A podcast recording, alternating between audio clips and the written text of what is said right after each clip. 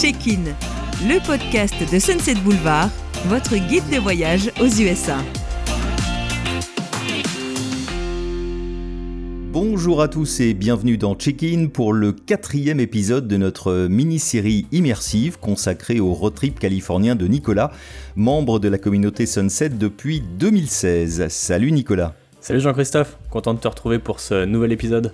Ben, c'est un plaisir partagé.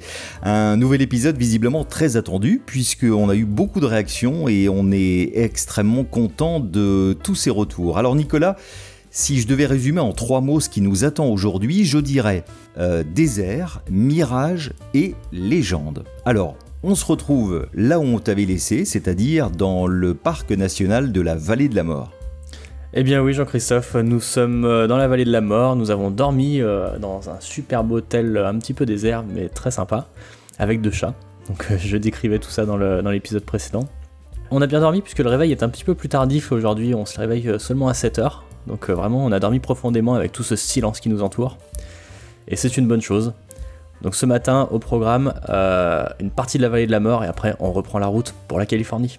Ou pas. Non, alors on, commence par aller faire un petit tour dans la vallée de la mort et là on va, on va aller voir euh, Dante's View. Alors Dante's View, je sais pas si ça parle à tout le monde, mais en tout cas sur le site Sunset on retrouve 2-3 informations qui nous expliquent que justement Dante's View s'est situé quand même à 1676 mètres d'altitude, donc c'est pas rien, au cœur des Black Mountains.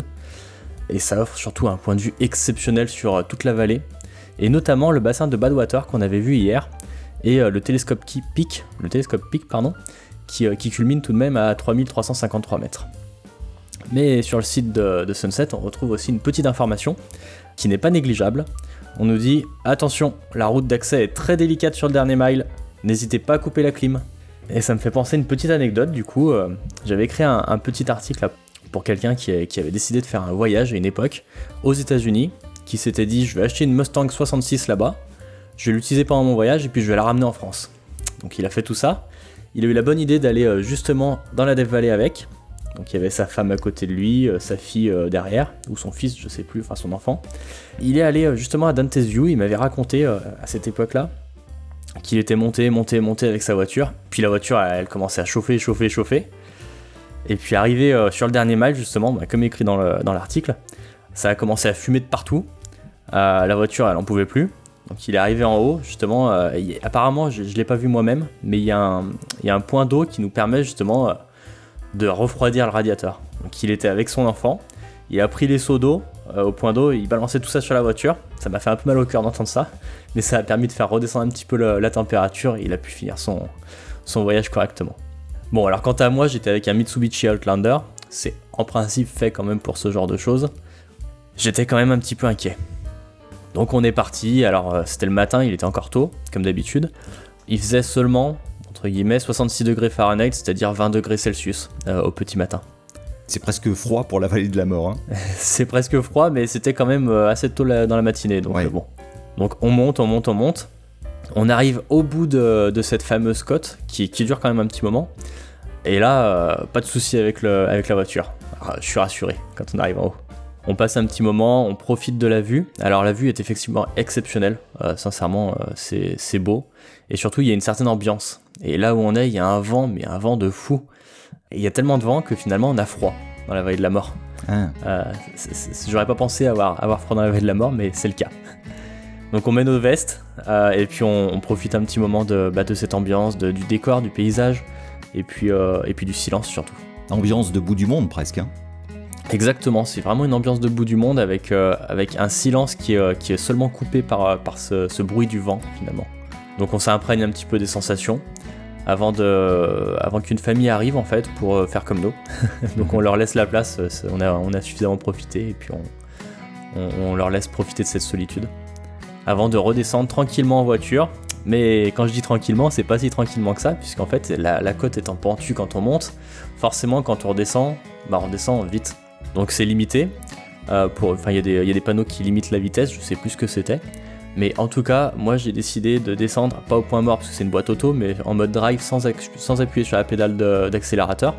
Et on se retrouve tout de même à 60 miles per hour, c'est-à-dire à peu près 100 km/h. Ouais, quand même.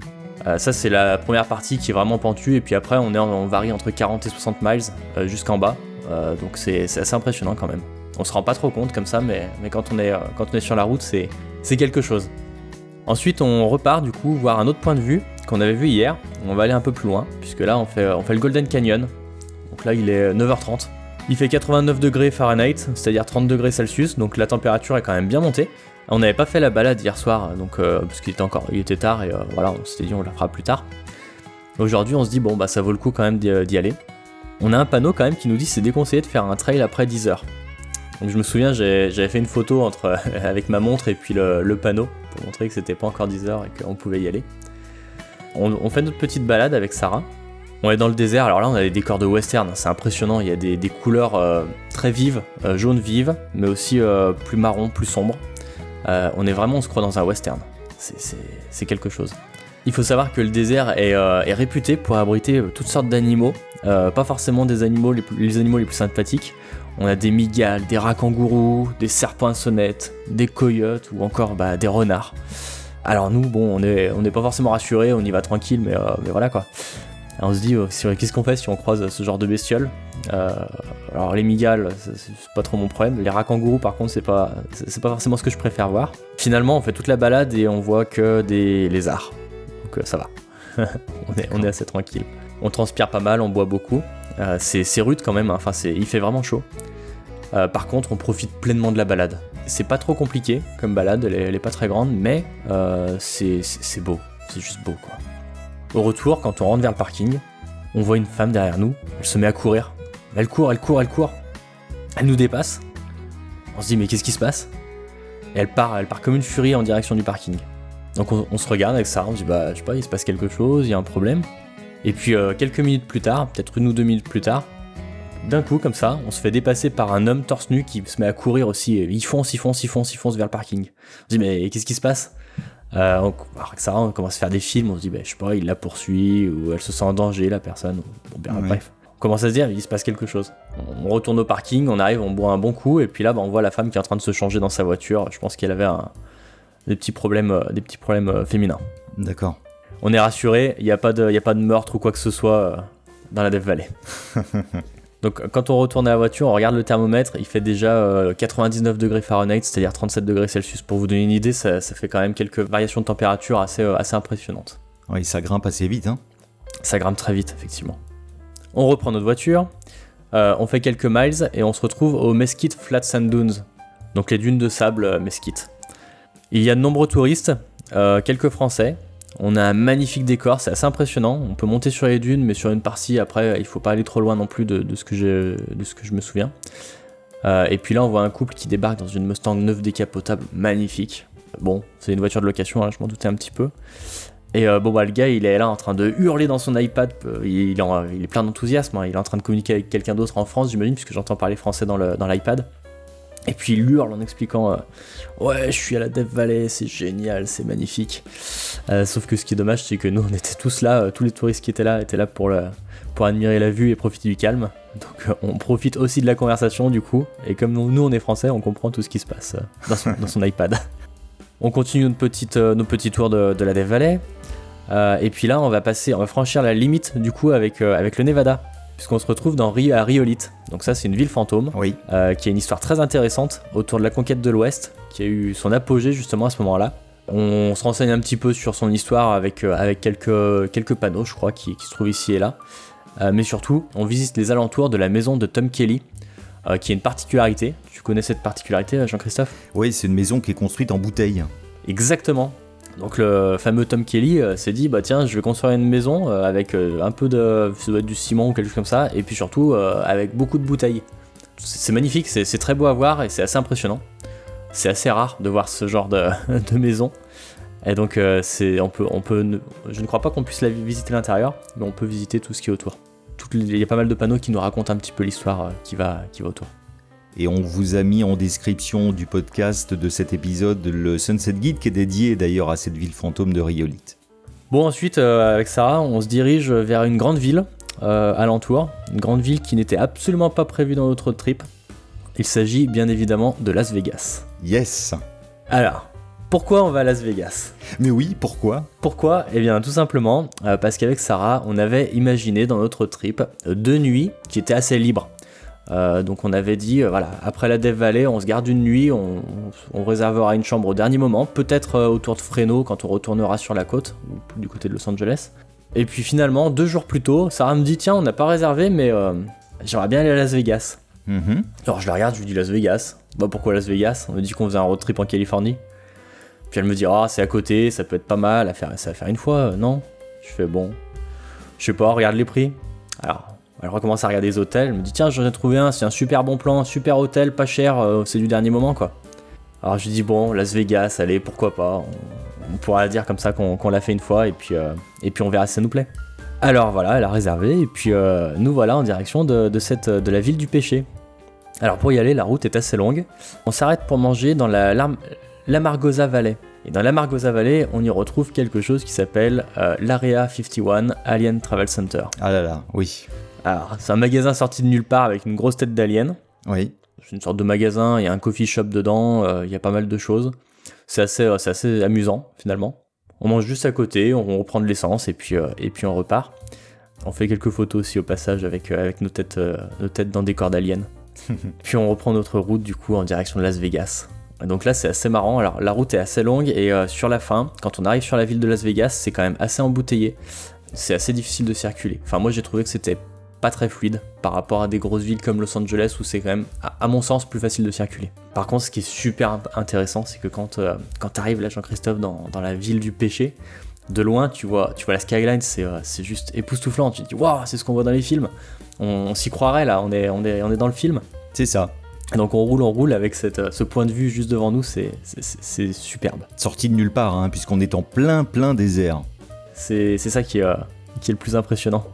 Donc dans la ville, on voit la skyline dans un premier temps, et puis après, euh, plus on va avancer, plus on va voir des, euh, des maisons, alors euh, des, des espèces de lotissements euh, très typiques américains sur l'extérieur, et puis après, on va arriver dans le centre-ville, Euh, et nous, on va se diriger directement dans notre hôtel, c'est l'hôtel 4 étoiles, le Tahiti. Donc merci encore les tarifs de dernière minute. Et puis là, on, on monte nos affaires dans la chambre. Et alors, il se passe, il se passe quelque chose. On a un groom, justement, ou je sais pas si c'est un groom ou, ou la une personne qui porte, les, qui porte les bagages, qui est avec nous dans l'ascenseur. Donc euh, moi, je tout, tout- content, avec le sourire, je dis Hey, good afternoon. Il me répond euh, What, level? Alors, Je lui fais euh, Third level? It's okay, I already pushed the button. Thanks. Il se passe, euh, on monte, on monte, on monte. On arrive au troisième étage. Et puis, euh, je le regarde, puis je fais Have a good one avec un grand sourire. Et puis lui, il me regarde, il me fait Mhm. Et du coup, avec Sarah, c'est resté ça. Maintenant, à chaque fois que l'un des deux euh, dit quelque chose euh, qui est pas forcément convaincant, euh, l'autre fait Mhm. Et alors, pour la petite anecdote, ce matin, là, avant de partir, Sarah, je sais pas ce que je lui ai dit, et puis elle me regarde, elle me fait Mhm. Donc finalement, c'est c'est vraiment quelque chose qui reste. Ouais, voilà comment une petite anecdote devient finalement mémorable des années après. Donc euh, bon, nous voilà dans l'hôtel, on pose nos affaires et puis on profite un moment de, de l'immense piscine là qui, euh, qui est en bas avec une plage de sable. Donc c'est assez impressionnant, du sable dans le désert, c'est logique, une piscine un petit peu moins. Hmm. Finalement, on se dit bon bah maintenant euh, on s'est reposé, on va aller euh, sur le strip. euh, c'est pas encore le soir, c'est la fin d'après-midi. On va aller sur le strip, on va aller profiter un petit peu, voir, voir de quoi de quoi il s'agit. Le strip est à 4 km de l'hôtel, donc euh, on se dit bah qu'est-ce qu'on fait? On y va à pied? Bon peut-être pas, parce que j'ai dit à Sarah j'ai pas envie de reprendre la voiture, c'est quand même pas facile de circuler ici.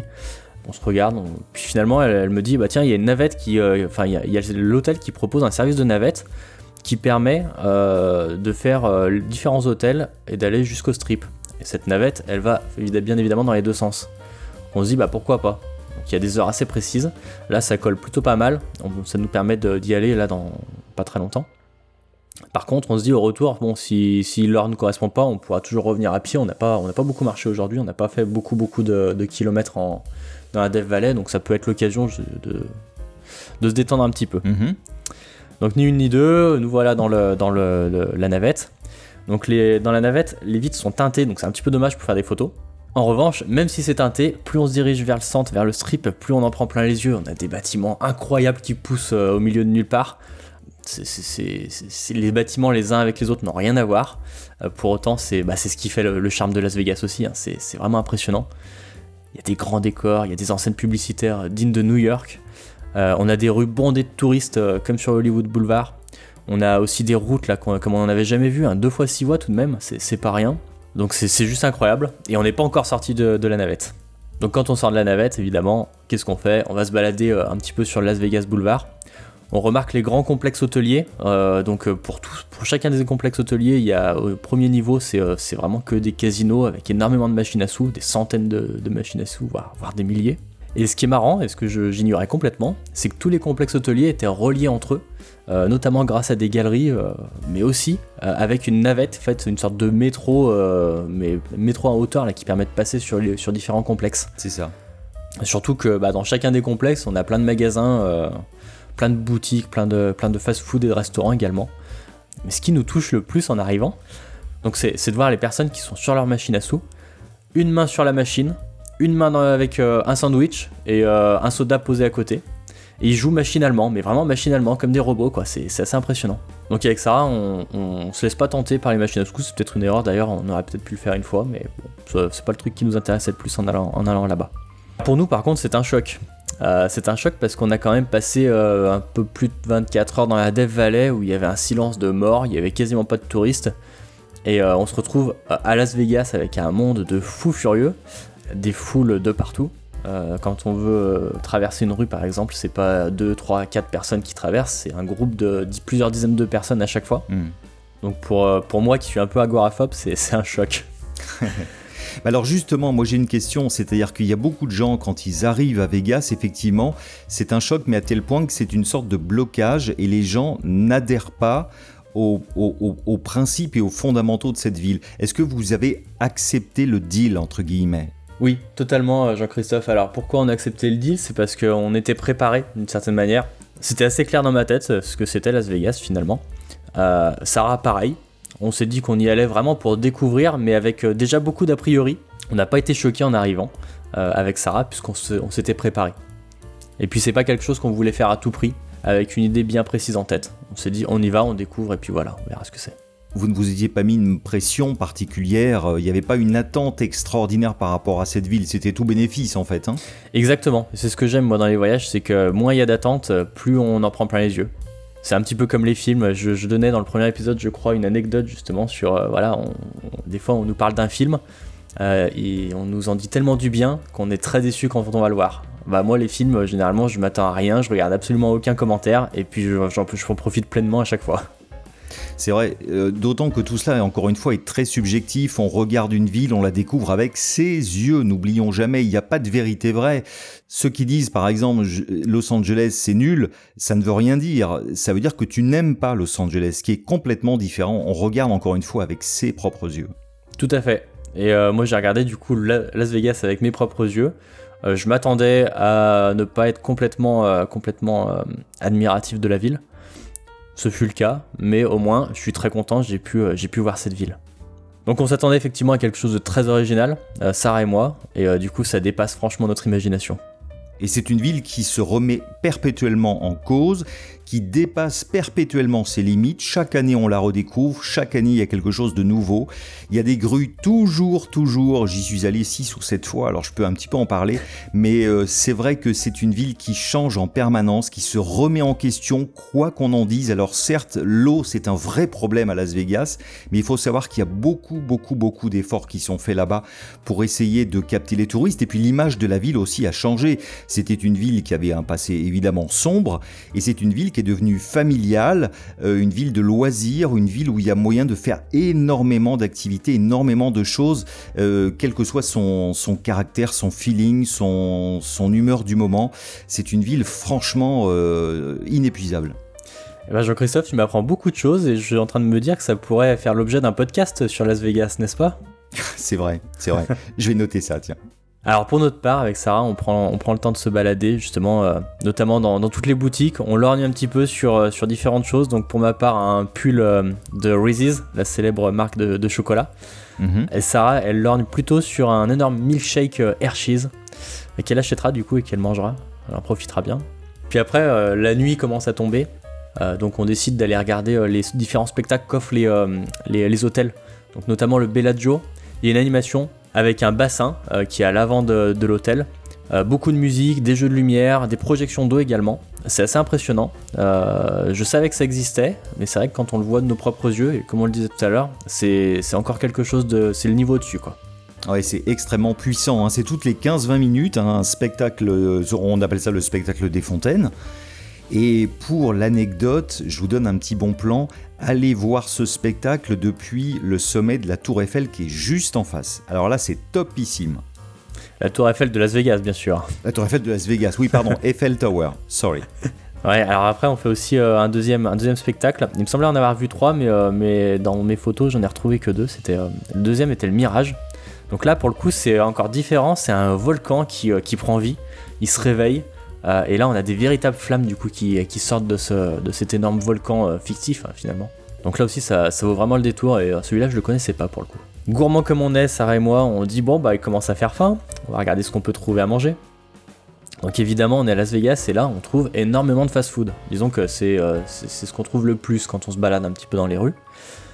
J'aime beaucoup Gordon Ramsay pour, pour le personnage qu'il est, hein, plus que pour les émissions, même si les émissions, je les trouve plutôt, plutôt sympas. Euh, et du coup, je m'étais dit, bah, tiens, si j'ai l'o- l'opportunité un jour d'aller dans un restaurant de Gordon Ramsay, eh ben j'irai bien. Et ben ça tombe bien, à Las Vegas, il y en a un, voire deux, je sais plus. Deux, oui. Ah bah voilà, il y en a deux. Quand on passe devant l'un des deux restaurants de, de Gordon Ramsay qui, euh, qui nous aide l'œil, on se rend rapidement compte qu'il y a énormément d'attentes, et, euh, mais vraiment beaucoup beaucoup d'attentes. Il y a une file, il y a une file assez, assez incroyable. Et puis euh, quand on regarde aussi les prix, euh, bon, on savait à quoi à peu près à quoi s'attendre, mais euh, pour notre budget d'imprévu entre guillemets, c'est un petit peu un petit peu élevé quand même. C'est vrai. Et puis on a, on a faim, mais on n'a pas encore assez faim pour en, pour en profiter autant. Finalement, on finit au Chili's, donc pas très original. C'est un fast-food. Donc Sarah choisit une salade et moi je vais prendre un burger, hein, puisque on est aux États-Unis. Mhm. Donc là, pour le on, on se pose à nouveau la question de rentrer à pied. Donc 4 km quand même, mais on est un peu fatigué. Donc on regarde les horaires, on, on se dit on va quand même rentrer en, en navette. Euh, en revanche, on croise énormément de SDF là euh, sur le bitume. Donc euh, c'est souvent des anciennes GI. Et là où je trouve que c'est assez paradoxal, c'est que beaucoup de voitures qui circulent dans Las Vegas arborent sur leur pare-choc arrière un sticker soutien à nos forces armées sur le front. Oui. Et la plupart des SDF disent être d'anciennes GI. Euh, donc euh, est-ce qu'ils sont vraiment soutenus du coup par ces personnes qui, euh, qui, roulent avec des, stickers comme ça? Je, ne sais pas. En tout cas, en venant ici, comme je le disais tout à l'heure, on, savait à peu près à quoi s'attendre. On savait que c'était une ville qui nous correspondait pas forcément. Mais on a eu l'occasion de la voir, on l'a vu, on est content. Et puis du coup, on, repart sans regret vers de nouvelles aventures ensuite. Et on a quand même fait cette journée-là euh, 24 km. Donc ce n'est pas rien entre la Death Valley et, et Las Vegas. À pied, hein, bien sûr. Oui. Je fais une petite parenthèse, tu parlais des SDF et c'est vrai que dès Oui. qu'on quitte le strip, on quitte cette zone ultra touristique. Euh, ça me fait penser à une petite anecdote euh, d'un chauffeur de taxi qui nous ramenait à l'aéroport et qui nous disait, vous savez, Las Vegas, c'est une ville américaine comme les autres, il y a simplement cette grosse cicatrice au milieu. J'ai beaucoup aimé cette phrase. Sous-entendu, la cicatrice, c'est le strip. Oui, très belle image. Bah justement, enfin, dans nos lectures avec Sarah, euh, quand on s'était un petit peu renseigné sur Las Vegas, on, s'était rendu compte qu'il y avait beaucoup de personnes justement qui vivaient là-bas, euh, qui n'avaient pas forcément des revenus très élevés, mais qui côtoyaient euh, bah, des touristes qui, en avaient, qui avaient beaucoup de moyens, et ça expliquait notamment dans les hôtels les comportements qu'on pouvait retrouver, bah, comme nous dans l'ascenseur. Du coup, on fait notre petite nuit dans Las Vegas. Et puis euh, le 16 mai, on se réveille et notre idée là, c'est de repartir du côté de Los Angeles et plus précisément à Huntington Beach par la magnifique et mythique route 66 notamment. La légende. La légende effectivement. Donc le matin, on va se réveiller, on va prendre notre petit déjeuner et paradoxalement, on a, on a un très gros hôtel magnifique, splendide, 4 étoiles. Euh, et pour prendre le petit déjeuner, on nous emmène dans une petite salle toute petite, tout étriquée, avec un écran de télévision qui diffuse les, les infos américaines. Et on n'a pas beaucoup de choix, donc après c'est pas très grave, moi j'y accorde pas beaucoup d'importance. Mais euh, c'est vrai que c'est assez paradoxal. Et finalement, quand on veut reprendre la voiture, je me rends compte qu'on a déjà fait plus de 1000 miles euh, aux États-Unis avec notre euh, Mitsubishi Outlander. Ça roule, ça roule, ça roule. Donc on prend, on prend la route, on fait une première halte pour manger du coup, évidemment. Parce qu'il y a beaucoup de routes, hein, donc on dirait qu'on mange le petit déjeuner, on mange le repas de midi tout de suite après. Non, en fait, on fait quand même pas mal de routes. Et on s'arrête à un endroit où on avait vu beaucoup de panneaux publicitaires euh, quand on est venu à Las Vegas par la Death Valley. euh, on a vu énormément de panneaux publicitaires pour le Peggy Sous Dinner. Sur la route, Oui. Ah, sur la route on s'est dit, bah, qu'est-ce que c'est que ça? On s'est dit, bah, pourquoi pas tester quand on, est, euh, quand on était sur le retour. Alors, c'est effectivement un dîner des années 50, avec une déco pour le moins extravagante. Quand on arrive, en fait, on se retrouve avec plein de dinosaures à l'extérieur. Alors, pas des vrais, hein, on n'est pas dans, dans Jurassic Park, mais des dinosaures fictifs euh, qui sont reproduits euh, en métal, je crois, de, mémoire, euh, qui sont assez incroyables, assez grands d'ailleurs. Ça me fait penser à ma fille sur place, puisqu'elle est, est passionnée de, dinosaures à, l'époque. Et puis il y a un petit parc devant, devant le restaurant, avec des alligators, là encore fictifs, bien sûr, et puis des tortues. Bon, elles, elles sont bien réelles en revanche. On fait beaucoup de, beaucoup de photos. Et puis on a, on a aussi des, euh, statues, à l'extérieur et à l'intérieur, à l'effigie du King, hein, Elvis, et puis, et puis de Marilyn notamment.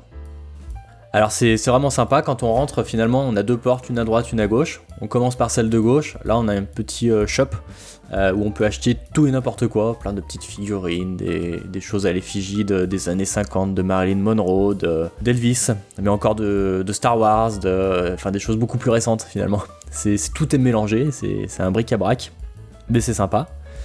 Et du coup, quand on prend la porte de droite, où on va ensuite, ah bah, c'est finalement le restaurant, euh, le, le.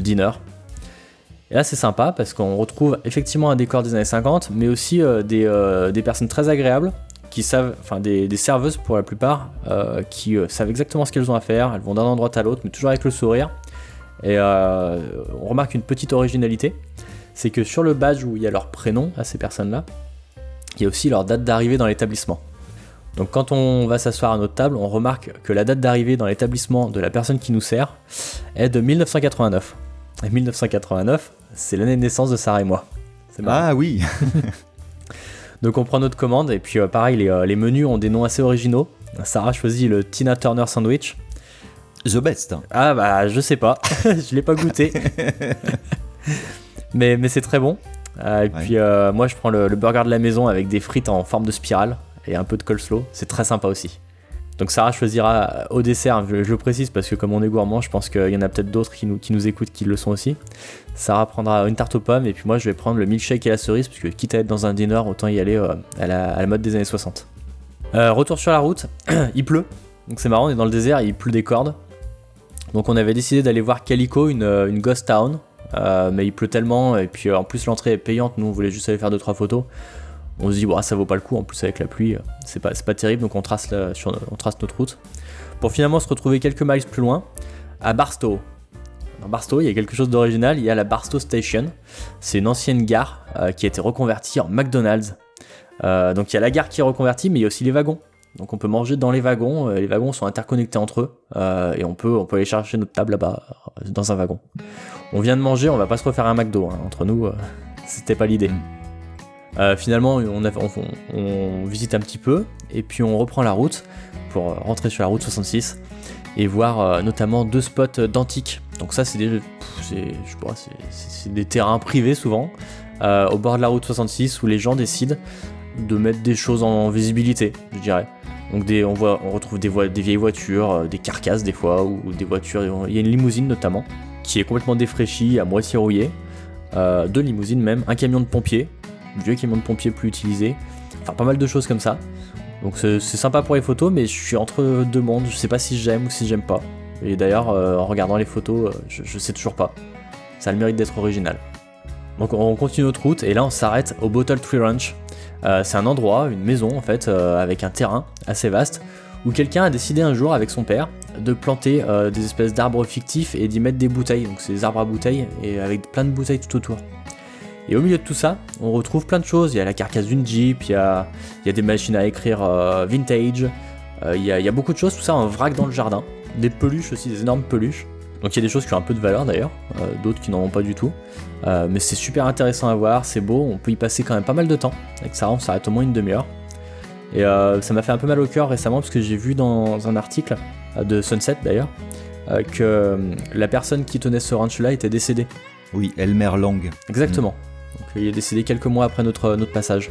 Et on vous renvoie là aussi sur le, le Sunset Guide hein, de, du Bottle Tree Ranch. C'est Zaius qui raconte euh, cette euh, découverte de manière très sensible et émouvante. Effectivement, bah, j'avais été très ému en lisant l'article. Alors ensuite, on prend finalement la route pour rejoindre Los Angeles, la ville de mes rêves. Donc là, je suis. En fait, j'ai la banane tout le long de la, tout le long sur la route. Même si tout le voyage finalement était très agréable. Là, j'ai une grande banane sur, qui s'affiche sur mon visage, avec une circulation particulièrement fluide. On est quand même au milieu de l'après-midi. Mais euh, au bout d'un moment, quand on arrive vraiment aux alentours de LA, ça commence à boucher un peu euh, aux alentours de 15h30. On va directement euh, à Huntington Beach où on retrouve notre hôtel. On prend la clé. Et alors moi je suis quelqu'un qui aime beaucoup les émissions de Fouz. Je sais pas si ça parle à tout le monde Fouz. Mais c'est un, un homme qui, fait, qui reprend des, voitures et qui les modifie un petit peu. Mais de manière assez élégante et dans les règles de l'art si je veux dire. Euh, il, a, une émission notamment qui s'appelle Overall Il avait une émission, puisque aujourd'hui je crois qu'elle est plus diffusée. Euh, en français, ça va être Cars Restoration. Et il travaille depuis Huntington Beach, il a son entreprise là-bas. Donc moi je me suis dit, Sarah, écoute, euh, si on n'a pas grand chose à faire ce soir, j'aimerais bien passer voir ce, que, ce que ça donne l'atelier de Fouz, ça s'appelle Fouz, Design. Donc c'était pas prévu, elle me dit, oh ouais, si tu veux. Donc on, ça nous donnera l'occasion d'aller voir Huntington Beach.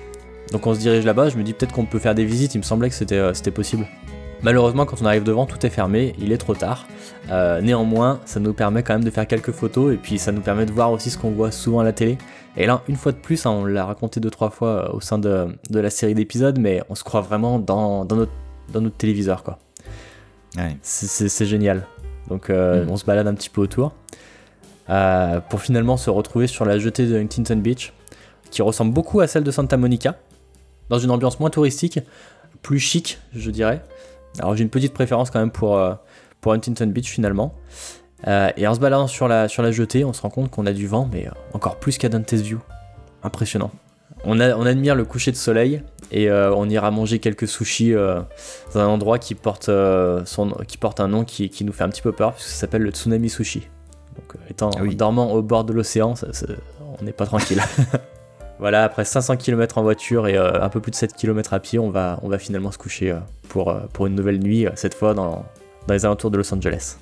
Eh bien, c'est sur cet inoubliable coucher de soleil à Huntington Beach qu'on va se laisser pour un nouvel épisode, donc la semaine prochaine, mardi, qui sera dédié à tes aventures dans la Cité des Anges. Tu nous diras d'ailleurs si tu les as trouvés. Oh, eh bien ça ne fait aucun doute, Jean-Christophe, puisque tu sais, quand j'approche de Los Angeles, je suis toujours sur un petit nuage et comme je te comprends. Bon, rendez-vous la semaine prochaine pour la suite de cette euh, mini-série dédiée au road trip californien de Nicolas. En attendant, abonnez-vous si ce n'est pas déjà fait, partagez ce podcast, laissez un commentaire notamment sur YouTube. À très vite dans Check-in.